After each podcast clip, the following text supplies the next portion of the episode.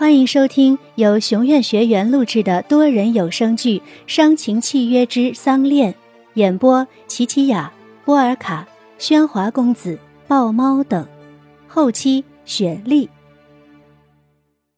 第七十七集，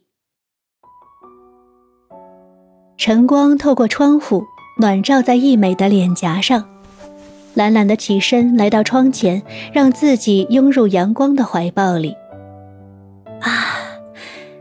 桑恋树，早啊！眯着眼望着眼前的这片红林，一美发现今日与往常有些不同。郑龙，快起来！郑龙，匆忙的跑下阁楼，一美唤着郑龙，似有要紧的事情。郑龙，快！推开郑龙房间的门，被子被叠放整齐，行李已经不在。一美急忙又往屋外跑。赤着脚站在空旷的牛棚，车子已经不见了。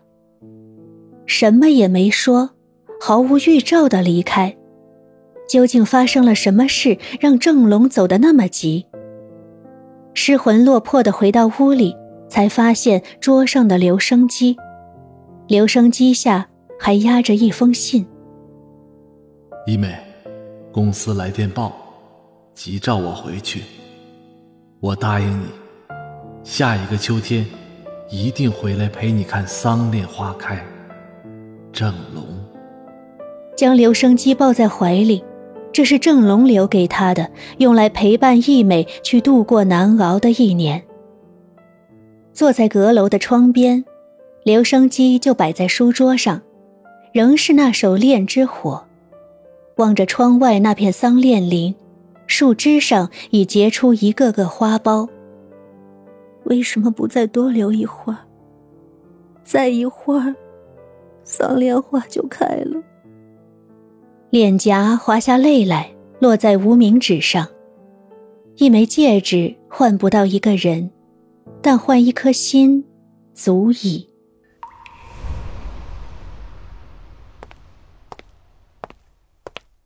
少爷，都准备好了。桑恋树下。燕浩一直抬头望着。佑天，你说这树什么时候开花？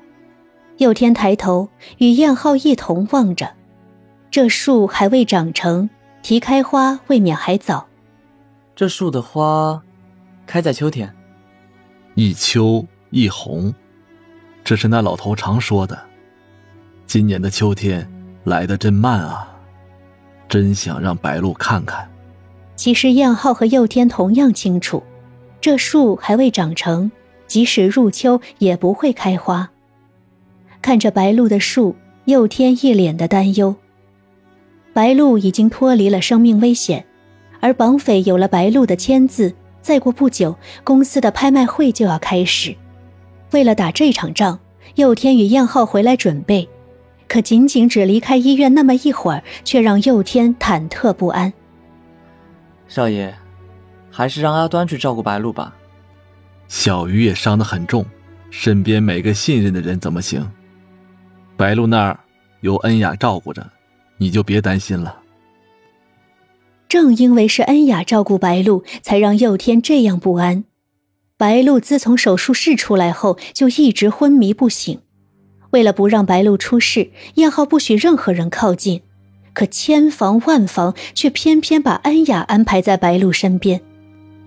佑天，拍卖会快开始了，我们走吧。虽然佑天知道一切都是恩雅的阴谋，可如今燕浩要全力去夺回公司，若现在告诉燕浩这些事，只会让他分心，说不定燕浩更会为了成全恩雅而将公司拱手让人。此刻，佑天只能藏着不说。他绝不能让恩雅得逞，即使白露身陷危难中，他也不能让正事受损，让燕浩失势。这是他的职责，也是他与郑龙的约定。郑宅的门口围满了记者，这明显是宋氏兄弟为了拖住燕浩而散出去的消息。有天，我们走吧。宅门被打开，燕浩大方的从正门走出。而那些守在门口的记者更似打了鸡血般，纷纷涌向车子。听说您太太被绑架已经两天了，而您一直不公开，请问其中是否有隐情？郑延浩先生，绑架您太太的人是否是为了报复？您知不知道绑匪是谁？郑先生，为什么您要隐瞒您太太被绑的事情？是不是受到绑匪的威胁了？记者们拍打着玻璃窗，话筒紧贴着车窗缝，希望能得到一句半句的答复。车子艰难地在人群里行驶着，有天不断地按着喇叭，这样拖延是无法赶上竞标会的。有天，停车。车子停下，燕浩放下了车窗，见到有这样难得的机会，那些记者更是抓紧了话筒提问。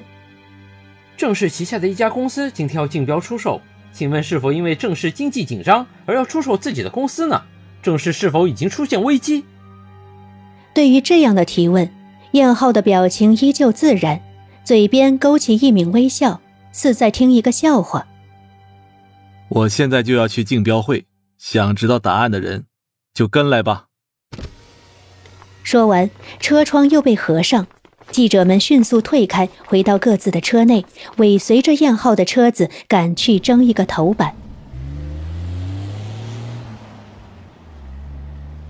公司拍卖的竞标会上，拍卖师关注着台下一次次举牌。在这个激烈的竞标会上，大多数的人都在等待。他们在等待的是同一只猎物，正是旗下刚上市的一家子公司。